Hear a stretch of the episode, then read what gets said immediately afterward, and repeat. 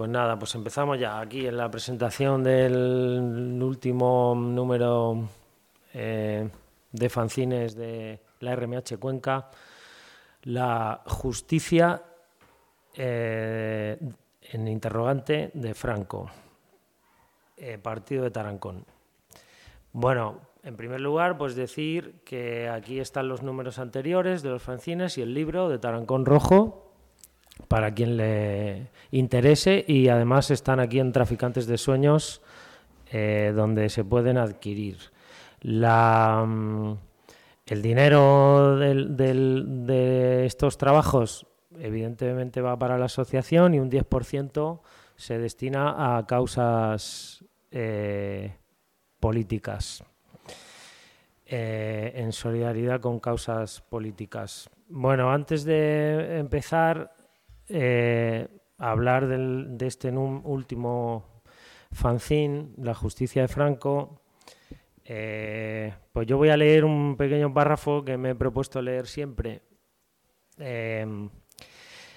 y que a modo de introducción, que dice que esto no es una charla informativa, en realidad pretende ser un ejercicio político en un contexto donde este tema está aún vigente, debido a la impunidad de todos los crímenes del franquismo en general. Pero además de lo judicial, en la actualidad existe una lucha por la construcción de un relato en contra del relato oficial hegemónico que se ha impuesto como verdadero construido por el franquismo y asumido en muchas ocasiones por la propia población que se declara antifranquista.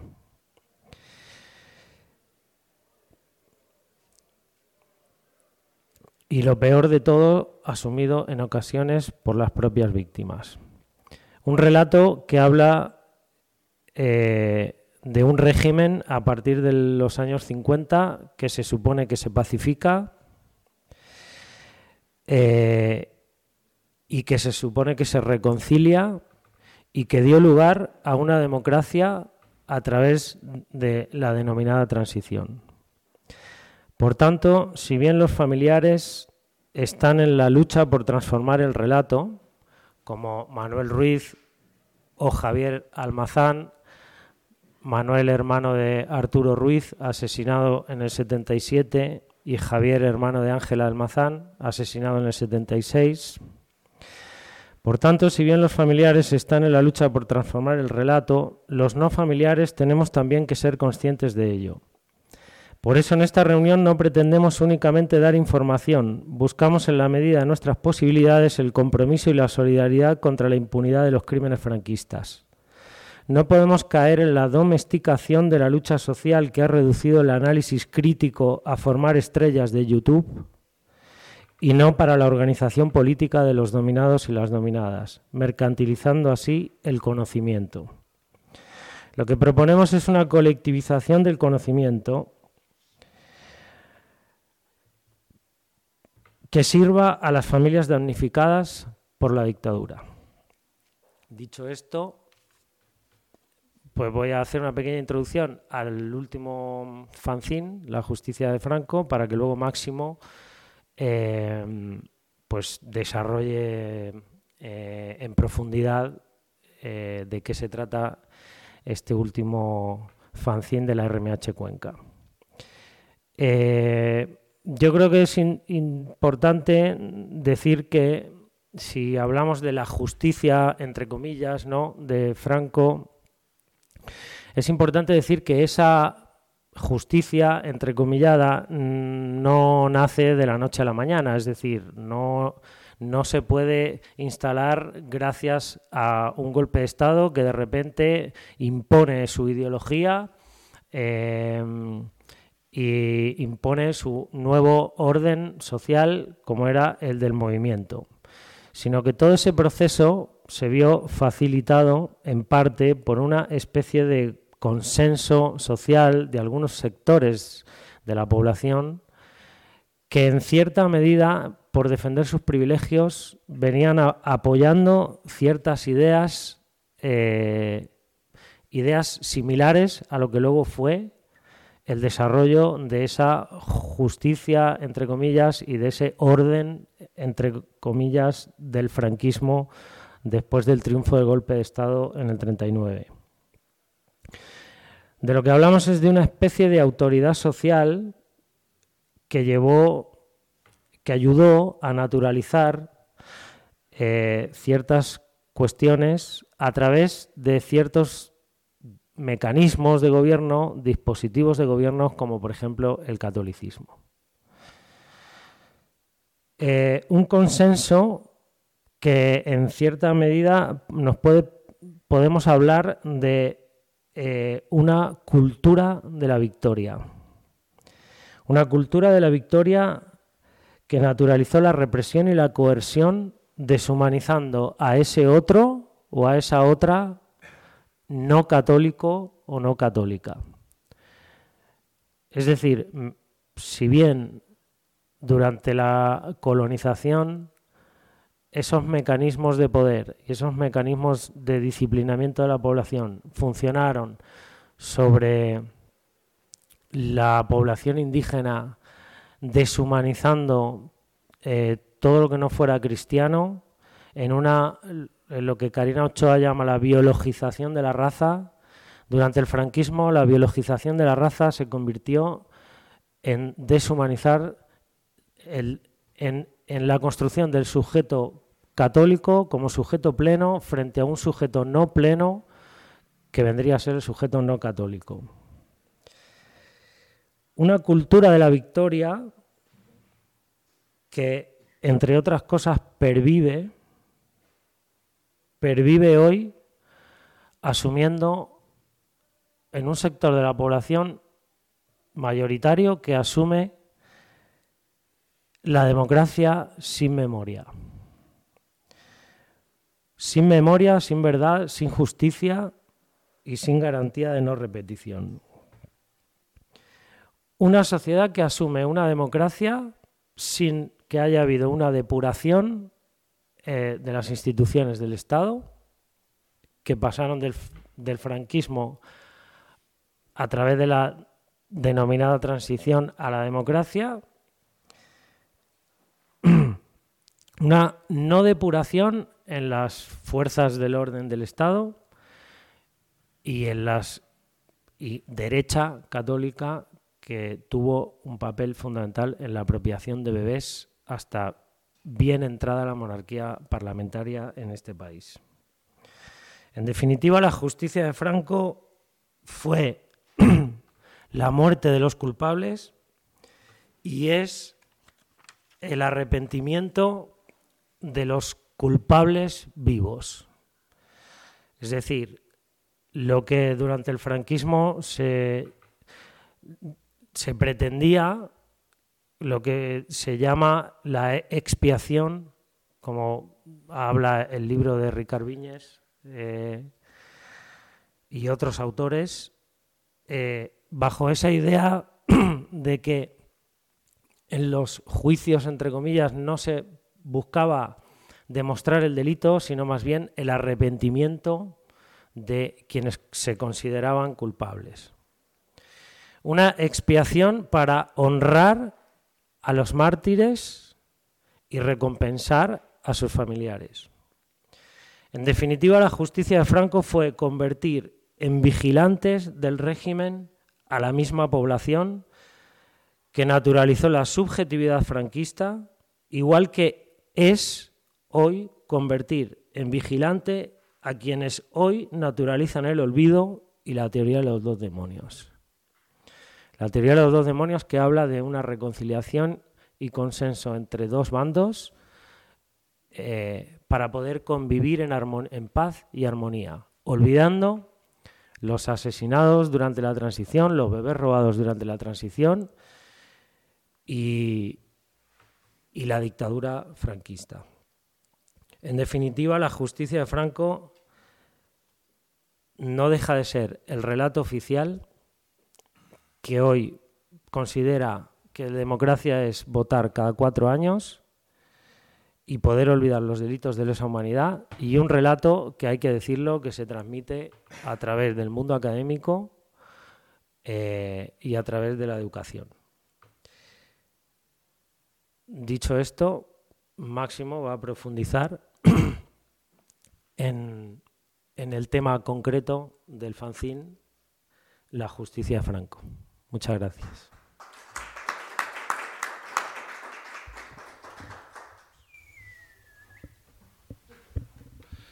Bueno, pues no sé si me veis, supongo que sí. Em, bueno, gracias por venir. Em, pues totalmente de acuerdo con lo que dice Matías. Para empezar, solo mencionaros, tenemos un, tenemos un pequeño vídeo que lo hicimos, un documental, tenemos dos. Teníamos idea de hacer más, pero como somos poca tropa y tenemos muchos frentes, pues hacemos un poco lo que podemos, que ahora está participando en un festival de cine militante en Argentina, a ver si nos seleccionan.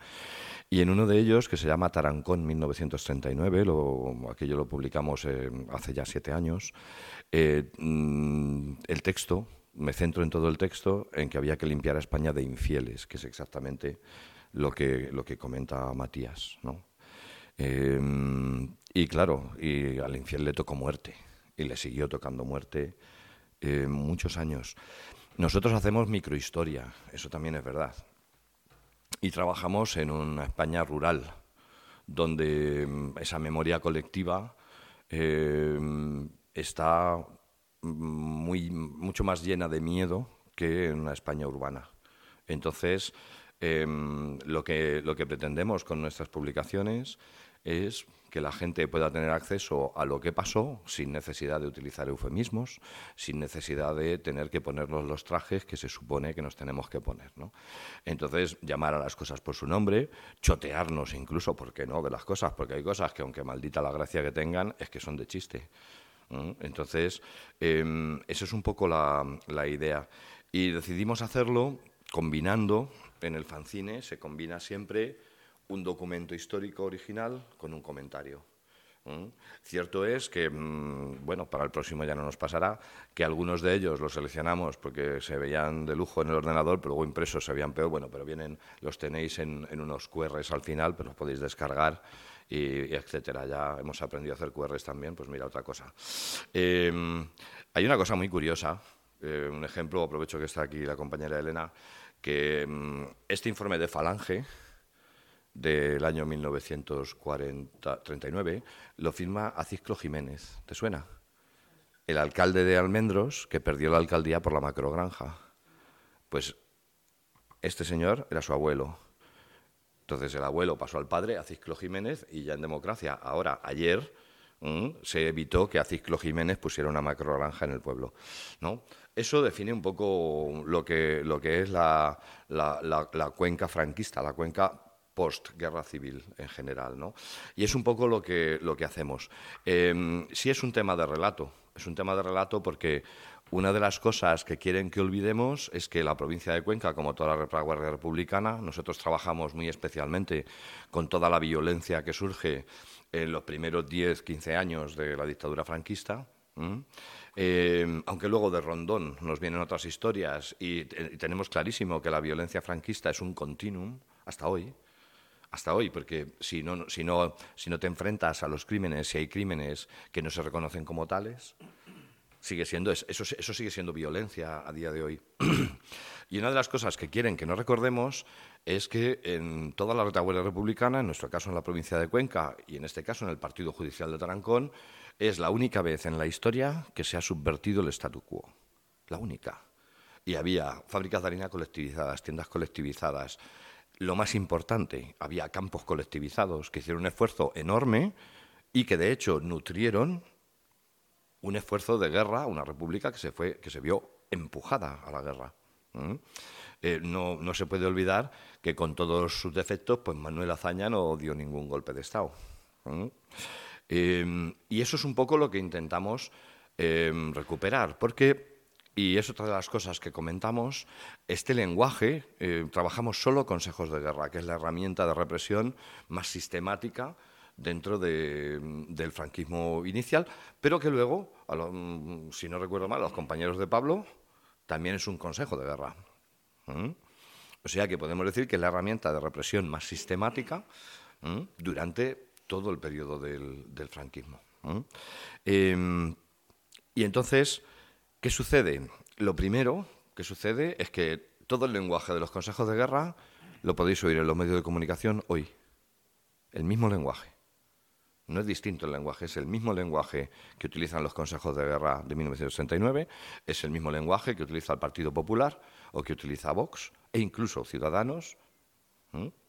Eh, a día de hoy, exactamente el mismo lenguaje. Es un lenguaje de humillación, eh, es un lenguaje de victoria, porque el franquismo educa en la victoria.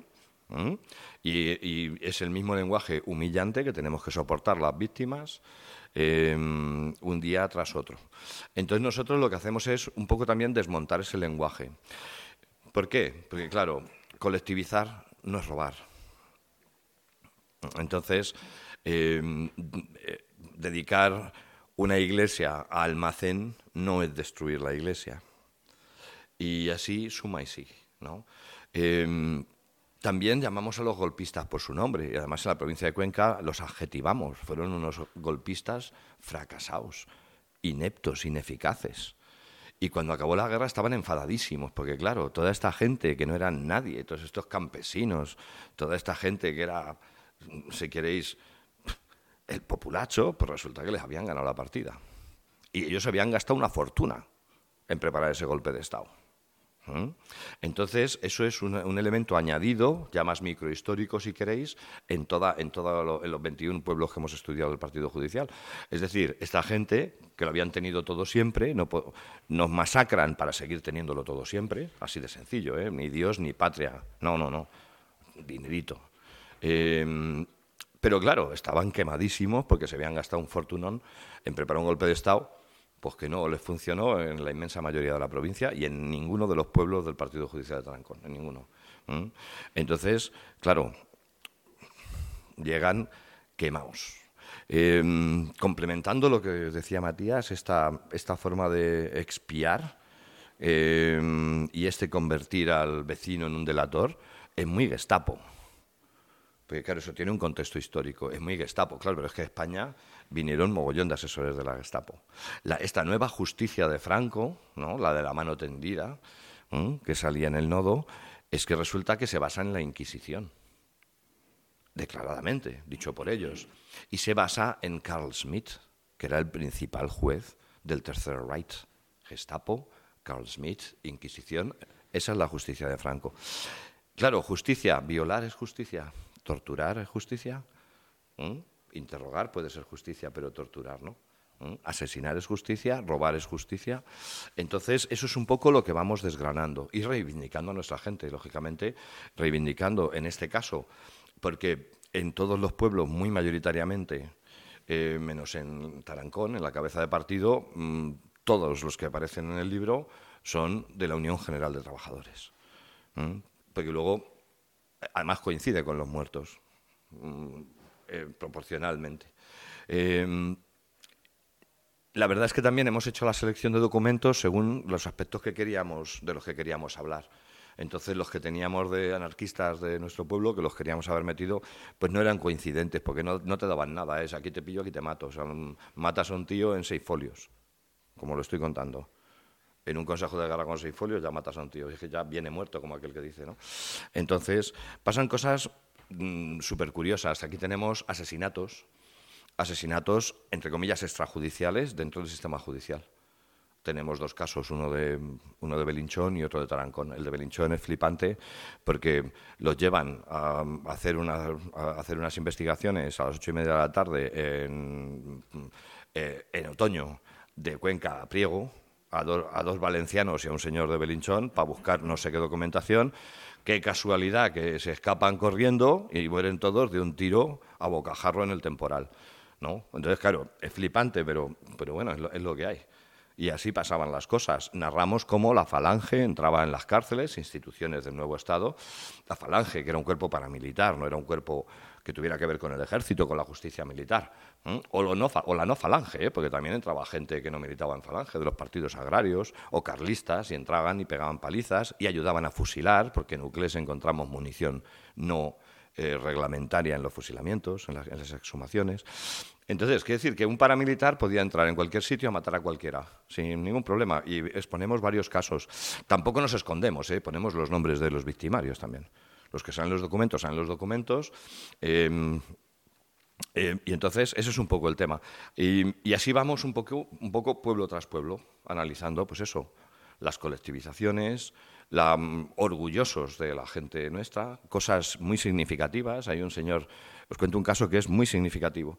Es Pozo Rubio de Santiago. El alcalde de Pozo Rubio de Santiago, cuando el día 7 de diciembre manda el comité de Tarancón, ya estaba además la columna del Rosal, más concretamente la columna Terra y Libertad, en Tarancón, que los, sus servicios de investigación son los que acaban de eh, aclarar blanco sobre negro mm, quién había estado en la conspiración. Porque resulta que las víctimas de la represión republicana no son ricos, no son esto no es una venganza de clase. Si hubiera sido una venganza de clase, no hubiera quedado títere con cabeza y después de guerra, pues no hubiera pasado que hubieran seguido los mismos, ¿correcto? Sino que se mata a los conspiradores que se pilla. Claramente, ¿eh? ¿Mm? Con exceso, por supuesto, en algunas ocasiones, mm, deleznable, sí, sí. Pero bueno, se mata a los que habían conspirado. Em, este señor, cuando le mandan, cuando van los milicianos, levanta la UGT en armas y no dejan que detengan a, los ricos del pueblo. Diez días después, resulta que os suena el crimen de Cuenca, el sargento Taboada, el sádico torturador torturando inocentes en Osa de la Vega con eh, con los intereses de la duquesa del Retamoso de Tarancón por detrás, con sus intereses electorales cuando ellos compraban las elecciones. Em, pues cuando van a detener a este hombre no sale ni Dios de su casa, se lo llevan y lo fusilan. Yo creo que eso también habla mucho de, mm, sin necesidad, cada cual luego que reflexione. ¿no? Al torturador no sale ni Dios de su casa, sin embargo a sus convecinos salen para que no los maten. Pues este hombre lo absuelven, lo absuelven porque le salvó la vida a un montón de gente. Pero una vez que lo absuelven, le dan una vuelta de tuerca y dan un considerando y dice que sí, que lo absuelven, pero que, que esté seis meses en un campo de concentración. Y no sale vivo. Esta es la justicia de Franco. Em, y así tenéis pues casos diversísimos. Tú, por haber estudiado en una escuela de guerra del Ejército Popular, eso ya era un crimen perseguible. Por haber tenido mando de tropas. Ya no te hacía falta más más ni más menos. Em, y así un caso y otro caso y otro caso, pues con distintas, con distintas circunstancias. ¿no? Em, y eso es un poco el tema. Por supuesto, es una cuestión de relato, porque, hombre, habrá que, habrá que decir las cosas claras, ¿no? Mm, no sé. Esta gente robó todo lo que pudo y acusan a los demás de ladrones. Eh, se rebelaron y acusan a los demás de rebeldes. Mm. y bueno, algunas cosas no se mencionan porque no dan pie, no dan pie los, los documentos. Pero bueno, habría muchas cosas más. En Tarancón hay una señora mm, que por cuyas denuncias que le habían matado a un hijo o a una hija, no recuerdo bien, por sus denuncias matan a un montón de gente y encarcelan, es decir, torturan. A, estamos hablando de decenas y decenas de personas. Y ya reconoce que era mentira lo que había declarado. El año 43, en un consejo de guerra, esa misma señora reconoce que era mentira. Pero es que estaba tan enfadada, pues a esa señora no le pasa nada. ¿No? Ahí viene, viene una declaración de Colile, uno de mi pueblo, que, declara, explica las torturas a las que le someten. Duraron cuatro horas. El comandante militar vio el estado en el que estaba este, abre una investigación y ese es el Consejo de Guerra. Y, y no pasa nada, lo sacan de la cárcel, no pasa nada y se sigue diciendo pues, que el tío que es que se había caído, que se había hecho daño porque se había caído. ¿No? Y así, eso era el pan nuestro de cada día. En, aquel, en aquella España de 1969, 40, 41. Yo diría que hasta, hasta bien entrados los 50, el pan nuestro de cada día. En nuestra provincia tenemos una particularidad, que cuando las cosas empiezan a, a bajar un poquito más de intensidad, entonces empieza la resistencia a la sierra. En la sierra y en la Mancha, porque también hubo guerrilla en la Mancha. Eh, y claro, pues vuelve otra vez la represión a unos niveles brutales. Entonces, pueblos que a lo mejor habían salido un poquito mejor parados de la represión del 39, pues, pues eso, machacaos. Entonces, luego, y luego queremos, queremos que haya gente de izquierda en los pueblos. Eh, eso es un poco, un poco la, la, situación que contamos. Hemos añadido también las pocas fotos de la gente que, se, que es mencionada en el, porque nos parece súper importante, ¿no? La gente que mencionamos en los consejos de guerra, las pocas fotos que tenemos, porque, porque claro, no hablamos de números, eso ya es siempre así, o sea, hablamos de, estas personas. No, no hablamos de números.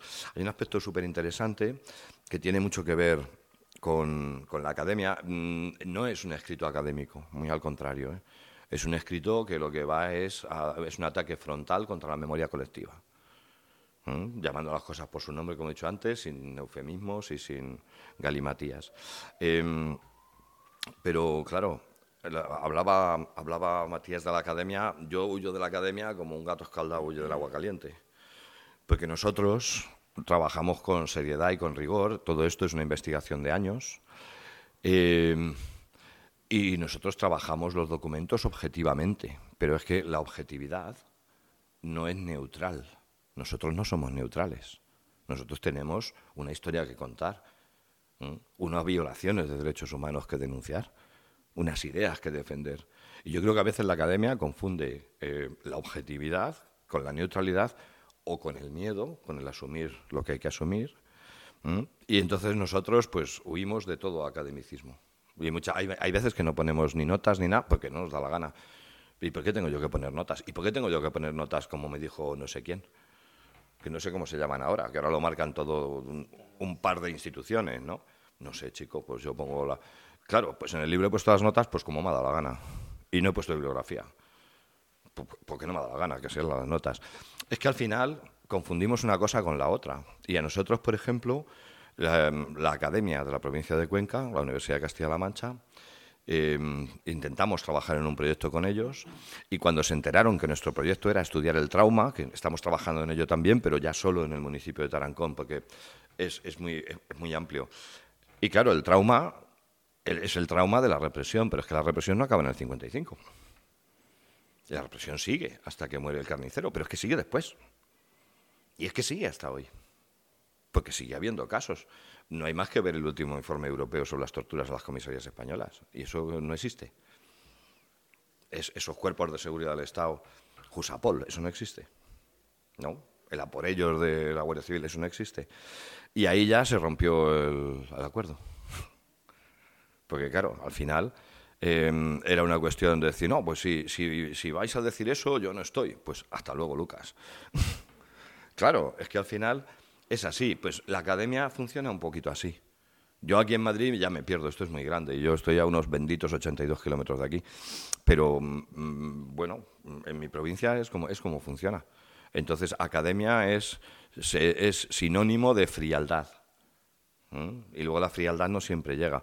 Y es sinónimo de, en el nombre de un supuesto rigor y de un corset que te están poniendo, al final esta, e, e, es, es una especie de multinacional del saber, ¿no? donde tienes que hacer ahí unos...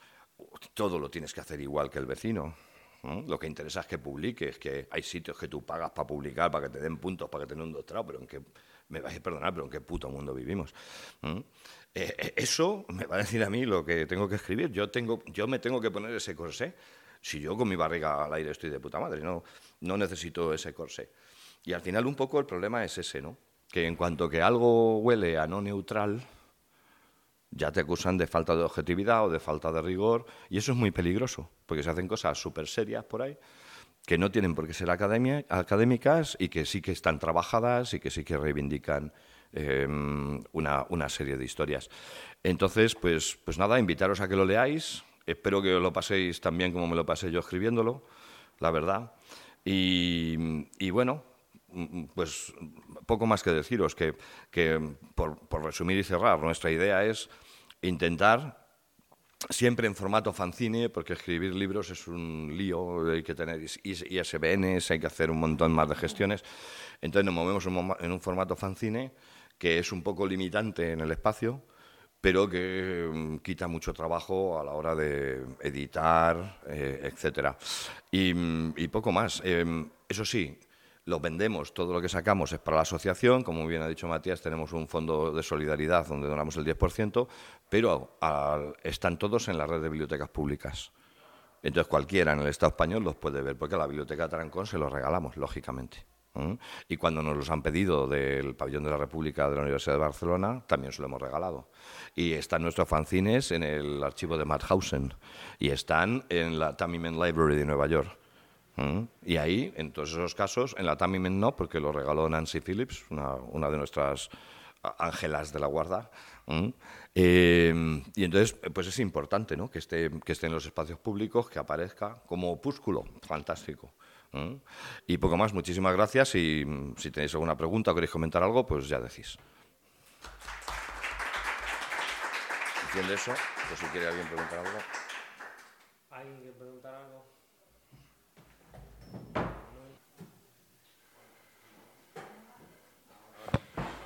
Hola. A ver, lo primero, muchas gracias por, por invitarnos y por, y por, la labor que estáis haciendo, sobre todo en la España profunda, en, en Castilla, que, que, es complicado, me imagino que es mm. complicado allí. Siempre ha quedado el miedo, todavía hay miedo, en los mm. pueblos todavía hay miedo. No se ha investigado lo que ha pasado nunca, nunca se ha investigado lo que ha pasado en los pueblos. ¿Por qué? Pues porque, bueno, mi mujer que es de un pueblo muy pequeñito, allí eh, cuando vino después de la guerra, que por allí no pasó, pero luego ¿qué pasó? Pues la pobreza en la que la gente se tuvo que deshacer muchas veces de sus bienes y tal, y los que lo recogían eran siempre los mismos. Y además en los pueblos había algo que ha, dicho Matías al principio, y es que a pesar de que eran esos años, tenían videovigilancia, el cura. El cura vigilaba todo era eh, algo que, se habla poco de la Iglesia, de, que, de la culpabilidad que tiene la Iglesia. La Iglesia no ha reconocido nunca esa labor que ha hecho al franquismo durante toda su vida. Y bueno, pues eh, no sé, esto es como David contra Goliat, ¿no? Estamos luchando unos poquitos contra muchos, los que los medios de comunicación, como ha dicho Matías, los tenemos en contra, no existe los historiadores están en contra, las autoridades están en contra y, lo que nosotros vemos con una lógica aplastante, que yo creo que es así, no, hay nada más que sentarse y reflexionar un poco, pues el común de los mortales no lo ve.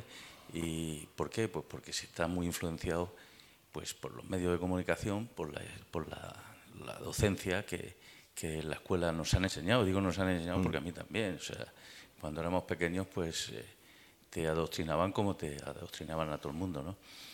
Y se les facilitaba muy poco el, el, aspecto crítico en las personas, con lo cual, pues mucha gente sigue, pues, pues mira, si, Franco no se hubiera muerto de viejo, hubiera logrado la, la eterna juventud, estaría vivo todavía, porque tampoco, excepto honradas ocasiones durante el franquismo, mm. tampoco había una pelea brillante. Cuando eh, ayer me parece que, o antes de ayer, estuvimos reunidos con un dirigente de, derechos humanos de Argentina. Cuando hablas con los argentinos es que te da vergüenza, ¿no? Mm. Te da vergüenza. Pero con los argentinos y, cualquier otro país, porque hay países por ahí del tercer mundo que llaman de África que después de la dictadura han hecho justicia. Eso aquí en España no, no existe. Y nada, muchas gracias a los dos y, nada, mm. contéstame a lo que creas conveniente. Espera, espera un momentito que voy a comentar una cosa, Manuel. Mira, Manuel, nosotros cuando empezamos a trabajar teníamos mucho rechazo, porque trabajábamos con represión. Y también está la falsa idea en los pueblos, que es la que, es la que marca la memoria colectiva, de que eh, se mató después de la guerra porque se había matado antes, lo cual es una falacia en sí misma. No, la violencia son distintas, la cantidad, la duración, la naturaleza de las violencias, pero eso es lo que, lo que se ha asombrado. Pero tampoco nos extrañó, porque dices, claro, es que estos son temas muy escabrosos y tal. Pero coño, cuando nos ponemos a trabajar con las brigadas internacionales y los hospitales, es que tampoco quieren que hablemos de eso. Y nos ponemos a investigar y tampoco, por supuesto, tampoco quieren que hablemos de cómo los fascistas le daban a la Legión Cóndor los objetivos para que bombardearan el pueblo, que con un chorro de víctimas tremendo. Entonces al final se junta, se junta un poco todo eso. Si ves la gente que mataron, la gente que pasó a Francia, los que tuvieron la suerte en Cataluña o los que se pudieron escapar después, las mujeres salieron corriendo porque allí se empezó a violar en el minuto uno de partido y se estuvo violando años. ¿eh? Que es que es muy fuerte decirlo, pero es lo que pasa. Y tal, ¿quién quedó en los pueblos? Y claro, el que queda en los pueblos, además acogotado y además pasando hambre y vigilado, no solo por el cura, por el vecino, también, también por el cura. ¿no? Y entonces es muy curioso, que yo al principio, Manuel, pensaba que era la represión solo, claro, y estoy hablando del año 39. ¿eh? Pero, claro, que imagínate del 77, ¿no? Tela marinera. Pues no, es cualquier cosa que toques, la respuesta es no. Y muchísimas gracias. Sí, te quería preguntar si eh, los términos que lleváis, esta Villa Mayor de Santiago, está en, en Tarancón. ¿El qué? Si está Villamayor. Sí, sí, en Villamayor hay un caso, el caso de un capitán de, de un capitán de tanques del ejército republicano. Mm. Es que tratamos, sí, hay, una, hay un apartado de Villamayor de Santiago. Están todos los municipios excepto el hito, que no hemos encontrado delito, no hemos encontrado ningún consejo de guerra. Mm. Eh, es que conozco un familiar, no sé, yo creo que no es ese, mm, que vivía allí. O sea, eh, partir de de los casos que vivieron allí o de la procedencia primera, porque a lo mejor este no nació en... no, el de Villamayor de Santiago, pero era vecino de Villamayor desde 1931. O sea que mm, era nacido en Tarancón, Manuel Picazo Villena, pero desde 1931 vivía en, Villamayor. Mm. Eh, nosotros tratamos por vecindad, no tratamos por, por lugar de nacimiento, porque si no, Em, buena parte de la CNT de Tarancón son los torrubianos, todos de origen de Torrubia del Campo, pero son militantes y fundadores de la, de la Confederación Nacional del Trabajo en Tarancón, entonces los tratamos en Tarancón, no los tratamos en, su pueblo. Mm. Ya, has comentado que se, hacían chivatazos para ver dónde tenían que, mm. atacar, pero esos chivatazos ahora es fácil porque con, con el móvil da las coordenadas, pero entonces, ¿cómo era, digamos, esa...? Pues usaban la guía Michelin. Es que lo, bueno de esto es que mm, está en parte, de la, parte de la documentación de los servicios de información militar, periféricos militares, que es lo mismo que el de la policía militar, al final se funden, está en, está en Ávila. Entonces, eh, por ejemplo, el aeródromo de Bella Mayor de Santiago, que estaba en la carretera Viano Alcardete, como sabrás, eh, ese está localizado en una, página X de la guía Michelin. Y luego hay croquis, más luego las fotografías aéreas que ya hacían la, aviación nazi, etcétera. Y los distintos agentes de la quinta columna pues mandaban la información o bien por radio o no sé, no sé cómo, lo harían. De hecho, el, el, abuelo de Maura fue un quinta columnista en Olivares de Júcar y mandaba la información. Lo que tampoco hemos hablado nunca es cómo lo, cómo lo harían. Y hay uno que estaba haciendo señales en un tejado y no bajo del tejado. Ese lo pilló el SIM, el Servicio de Inteligencia Militar Republicano. Y eh, eso, eso en guerra. Pero eran instalaciones militares, no eran a lo mejor civiles. No, en Tarancón eh, aparece el pueblo como objetivo de bombardeo, en el bombardeo del 26 de noviembre de 1967, en el parte de vuelo de la Legión Cóndor. Mm. Entonces, claro, era el pueblo como objetivo militar. Vale, muchas gracias. A ti.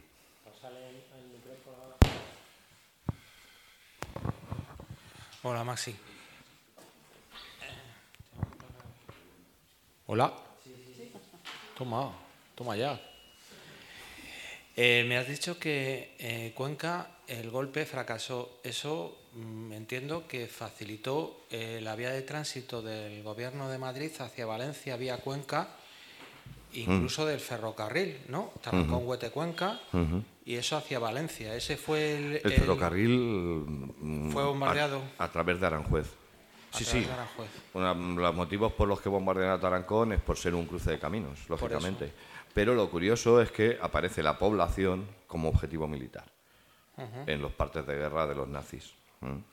Sí, sí, pero ese efectivamente. Ese es el em, corredor, ¿no? Hacia Cuenca no iba a Valencia, porque no sé, esa vía de tren no estaba terminada, la inauguró Franco en 1941 que es el ferrocarril que han cerrado este mes de agosto pasado. Pero iba carretera y... carretera y ferrocarril a través de Aranjuez. Y a partir de julio del 38 ya el, famoso ferrocarril de los 40 días o tren estratégico militar, la vía de Negrín, que unía Torrejón de Ardoz con Villacañas. Y entonces ahí ya se salta el, trámite de Aranjuez. Por eso no estamos tan... Y por eso estamos tan interrelacionados en guerra civil con Aranjuez. Mm. o con la comarca de Ocaña, o con... Mm, exacto. A ver, yo no sé si es una pregunta o más una reflexión, pero ha habido como una frase que has dicho, ¿no? En plan de cómo queremos luego que sean de izquierdas en estos pueblos, ¿no? Eh, y mm, yo he estado viviendo en uno de los pueblos que sale en el, en el fanzine, que es Barajas de Melo, seis años, y estoy de vuelta en Madrid. Y me doy cuenta cómo, eh, teniendo un interés que siempre he tenido un poco pues, por, por tratar de generar un, un, un, relato distinto, cómo me fui a vivir a un pueblecito chiquitito eh, y cómo esta justicia de Franco ¿no? y esta historia eh, permea todas las esferas de mi militancia, porque efectivamente yo me fui eh, a poner la vida en el centro, a luchar en un proyecto agroecológico, en un pueblo a movilizar las conciencias de la gente, tal vez en la defensa de, del medio ambiente, luchando contra macrogranjas y demás. Y al final el comentario que has dicho es cómo permea absolutamente todo, porque es esta misma gente la que, la que sigue teniendo el poder y la que sigue ocultando muchas cosas y, y, da igual qué tipo de militancia tengas, qué tipo de lucha ejerzas en tu vida o dónde pones el centro de lo que a ti te mueve y te motiva para, mm. para cambiar las cosas, cómo está eh, la justicia de este señor detrás. O sea, cómo, cómo permea absolutamente todas las esferas de nuestra vida y, y cómo es... Eh, al final transversal absolutamente y todo. Y cuidadín con las candidaturas de la, espada, de la España vaciada. Exactamente. O sea, cuidadín, cuidadín. Total. Nada, era solo Hay que conocerlas, pero no, no, es, es, que es así. Es, es, es así, Elena. Es así. Luego hay gente, y pasa un poco yo, a vosotros también, bueno, si es que nos conocemos de eso.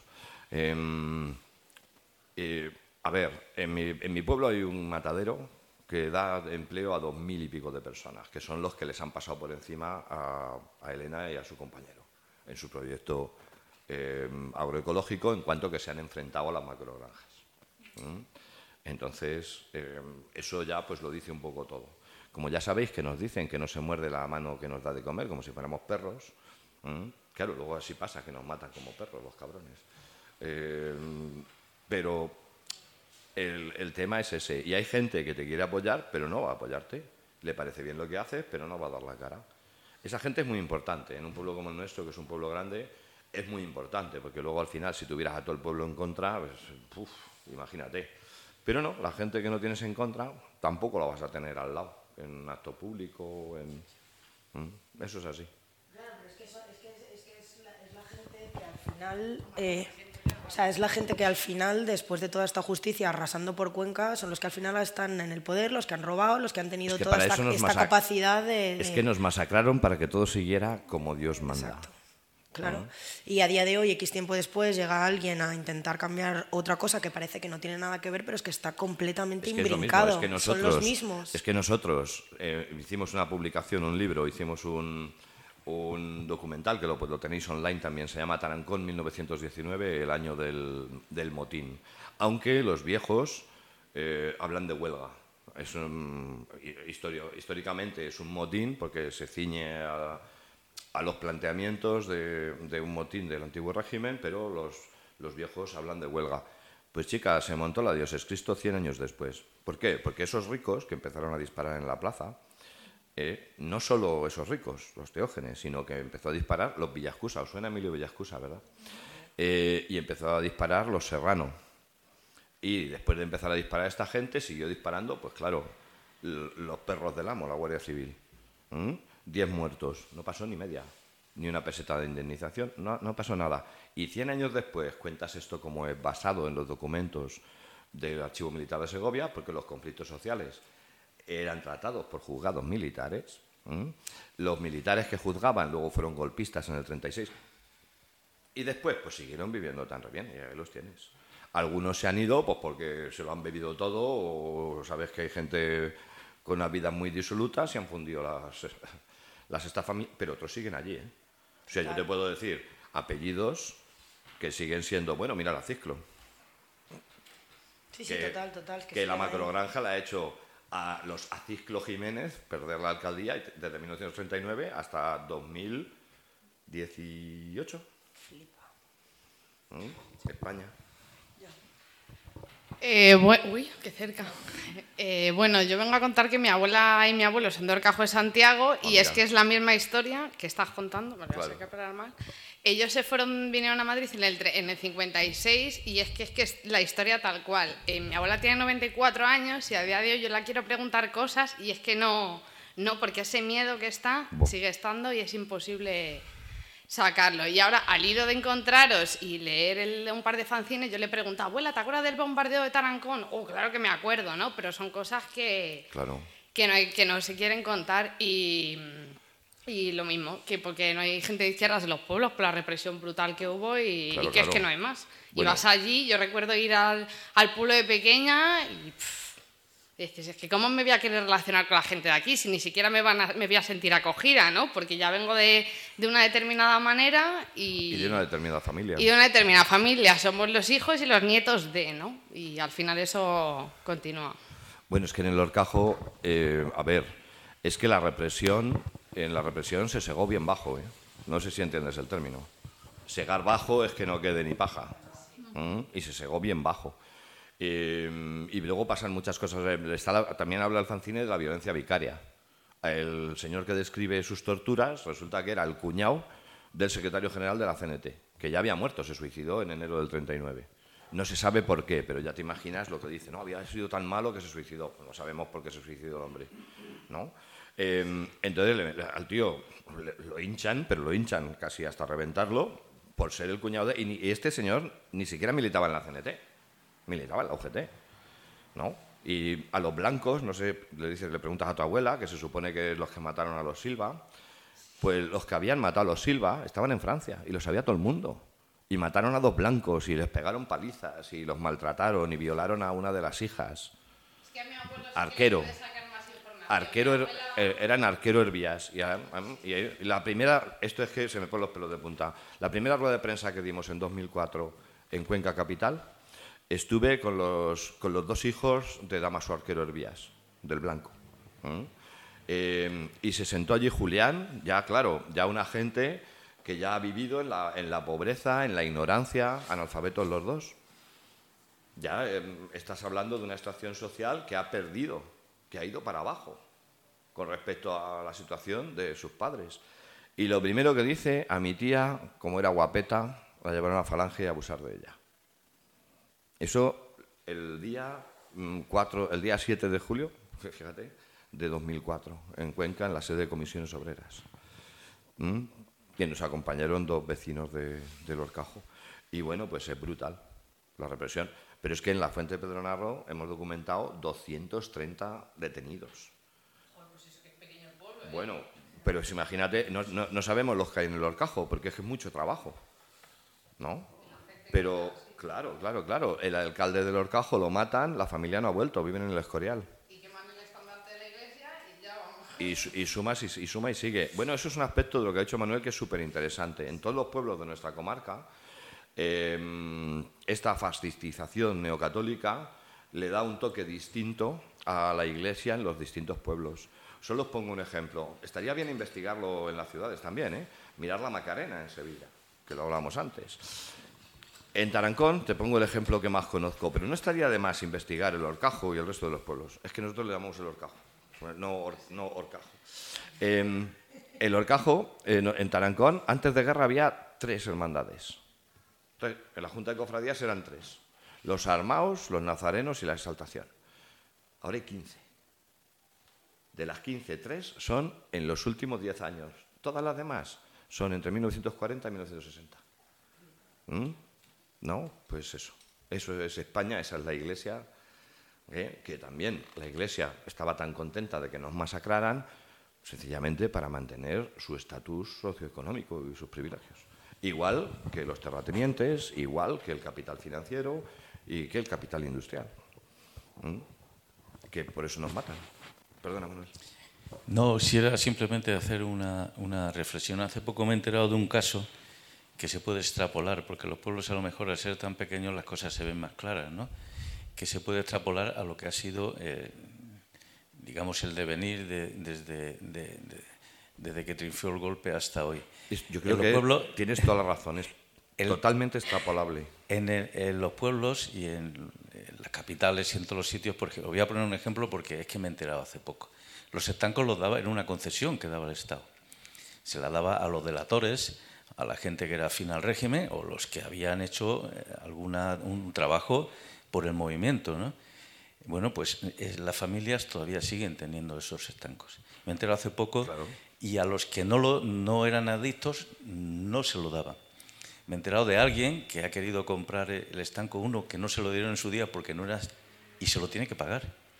O sea que después de tantos años todavía se sigue pagando el mm. canon, el canon de, o sea, se sigue reconociendo a, gente que ha sido adicta. Y eso lo tienes en, en, las empresas grandes, en el IBEX 35, que se les Hombre.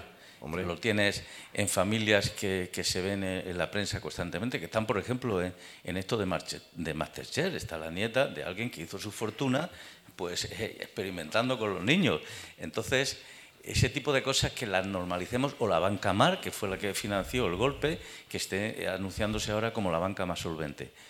Y si normalizamos esto, mal vamos. Entonces, pues mal vamos. Eh, mal vamos y para eso estamos nosotros. O sea, me imagino que, que, el camino es meterse con este hombre que tienes a tu, a tu lado, que está en la universidad, y empezar a, cambiar el relato en lo posible que lo intentemos nosotros, pero desde las instituciones docentes. Claro. Mira, estuve, yo estoy en un momento complicado, pero para bien, porque ha empezado la exhumación de la fosa de mi bisabuelo en Andalucía después de llevar años esperando. Pues allí bajaron los chavales del instituto, no todos, los de los profesores que los quisieron bajar, aprobado por el Consejo Escolar.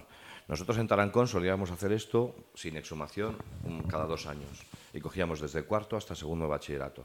Cambió la dirección, cambió el Consejo Escolar, no lo hemos vuelto a hacer desde el año 2010, 2011. Pues tenías que ver la cara de esos chiquillos, allí a pie de fosa y escuchando lo que se explicaba, ¿no? que yo les dije poco. Yo lo único que les dije es que, que eso que estaban viendo no era fruto del calor de un día, sino que era una cosa que se había planificado por lo menos año y medio antes del golpe de Estado y que se, había se, se mató como se planeó matar. Y eso pasa en Cádiz en el 36 y eso pasa en Orcajo de Santiago en el 39. ¿Mm? Tal cual. Y es para ver las caras de los chiquillos, todos con los ojos como platos y todos escuchando pues a lo mejor hay que contarle, pero claro, por eso no, por eso no nos dan micrófono, si lo sabes bien, Manuel.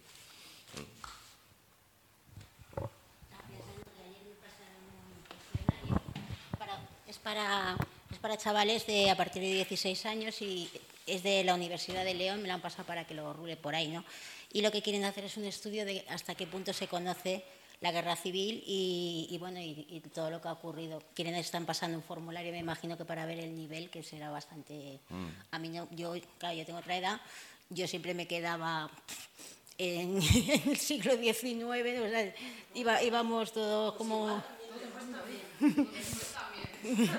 Claro, y ahora están pasando, me pareció interesante, digo, bueno, por lo menos está pasando, porque incluso la gente que está ahora editando libros de, historia y tal, mm no tiene tan fácil que luego esos libros pasen dentro del currículum de los institutos, porque yo no lo sabía que cada instituto elige su propio material, yo no sabía que iba por ahí, mm. y, claro, dependiendo de con quién te está editando, pues a lo mejor tu libro no va a ninguna parte, se queda entre esas escuelas, ¿no?